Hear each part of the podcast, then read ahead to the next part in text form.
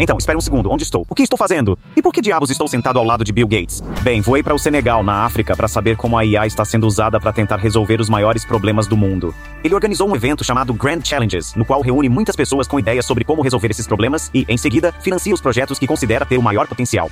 Devo dizer que sempre fui muito cauteloso com relação à IA, mas ao vir aqui nos últimos dias, vi tantas coisas que pensei: nossa, isso faz sentido. Então, li sua publicação no blog online e você falou sobre essa ideia de que, em toda a sua vida, você experimentou duas tecnologias que consideraria revolucionárias. A primeira foi quando você viu a interface gráfica do usuário e, pelo que sei, isso moldou muito do que a Microsoft acabou se tornando. Mas o segundo foi o que você experimentou com a IA. Que parte disso fez com que você ficasse tão convencido de que aquele era o segundo? Houve progresso em coisas como reconhecimento de imagem ou reconhecimento de fala, o que você pode chamar de coisas de nível bastante baixo. O que não tínhamos era uma IA que pudesse ler e escrever. Continuei desafiando o pessoal da Microsoft OpenAI com os detalhes como você consegue passar em um teste? Então você lhes dá a tarefa de, por exemplo, resolver este trabalho de biologia. Provavelmente isso levará anos. E eles voltaram em alguns meses. É isso mesmo. E naquela noite nós pensamos, uau, Agora, o que foi especialmente legal sobre isso é que o motivo pelo qual Bill escolheu esse trabalho de biologia para o AP é que ele é, bem, A, particularmente difícil, mas também B, é uma questão que não pode ser resolvida apenas regurgitando informações, o que neste momento é tudo o que a IA pode fazer. Isso exigiu pensamento crítico. Mas essa IA não foi apenas aprovada, ela obteve a maior pontuação possível. Na verdade, acho que muitas pessoas no último ano tiveram essa experiência de dizer: Uau, o que isso pode fazer? E como aplicamos isso? Na vertical, onde estamos vendo isso, você sabe mais claramente é na codificação, onde se você digitar, ele sugere coisas, ajuda você a fazer testes e as pessoas já estão 30% mais produtivas.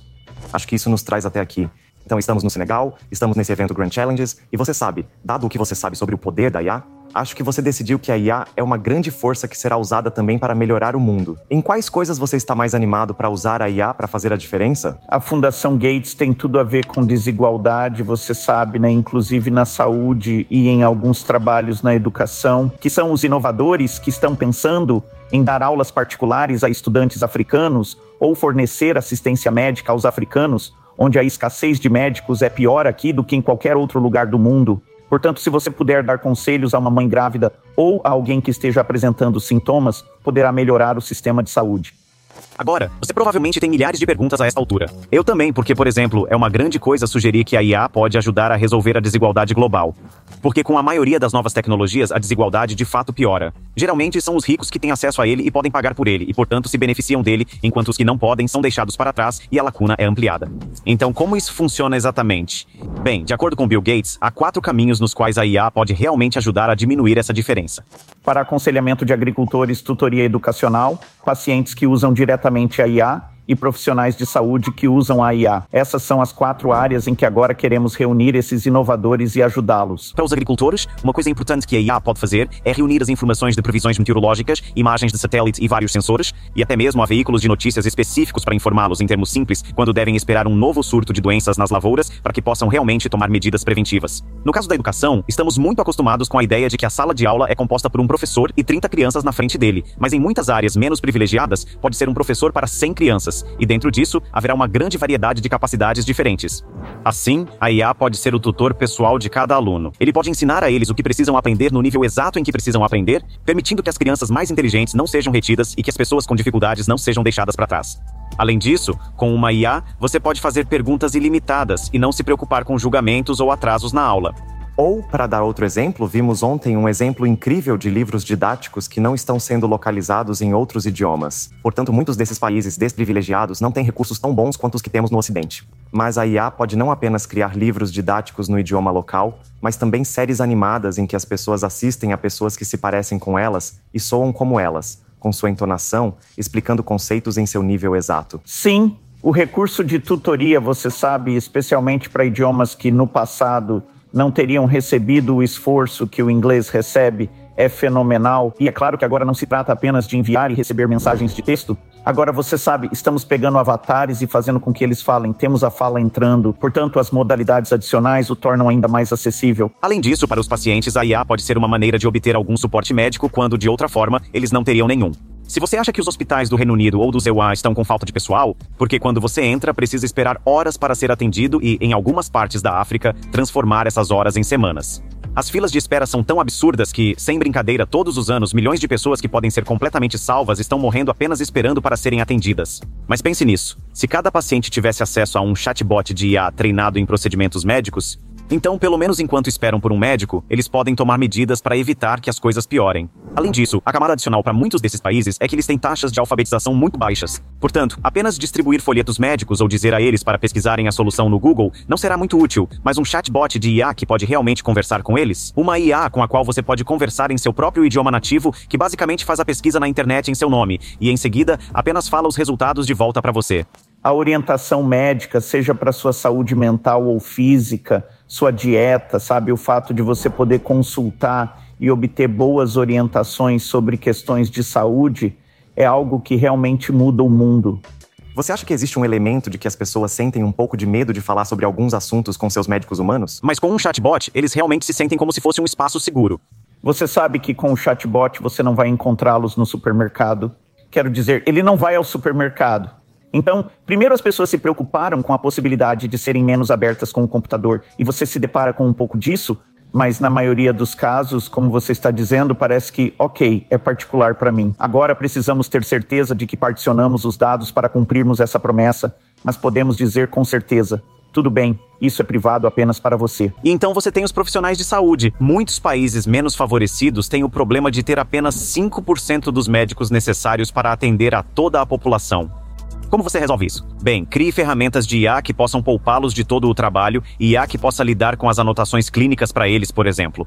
IA que pode recomendar o melhor curso de ação, de modo que um médico só precisa aprová-lo em vez de escrever tudo. Uma IA que pode dar uma olhada em cada exame radiológico antes mesmo que o médico o veja. Isso significaria que, em vez de os médicos começarem do zero, efetivamente toda vez que abrirem um novo exame, na verdade, eles estão começando com uma varredura que já foi pré-verificada, com uma IA que analisou e destacou todos os fatores de risco possíveis. Nesse momento, tudo o que o médico precisa fazer é analisar esses fatores de risco e decidir se concorda ou discorda da avaliação. A IA que faz isso, na verdade, já existe e já está tornando os médicos mais rápidos e menos propensos a deixar passar coisas. Ok, espero que você esteja começando a ver que o potencial aqui é grande, mas também temos que ser muito cuidadosos com a IA. Gostaria de falar sobre preconceito, pois essa é uma pergunta que tive. Como podemos evitar preconceitos nessas novas IAs que você está tentando ajudar a criar? É justo dizer que será importante inserir conjuntos de dados de prevalência de doenças e coisas do gênero nos modelos.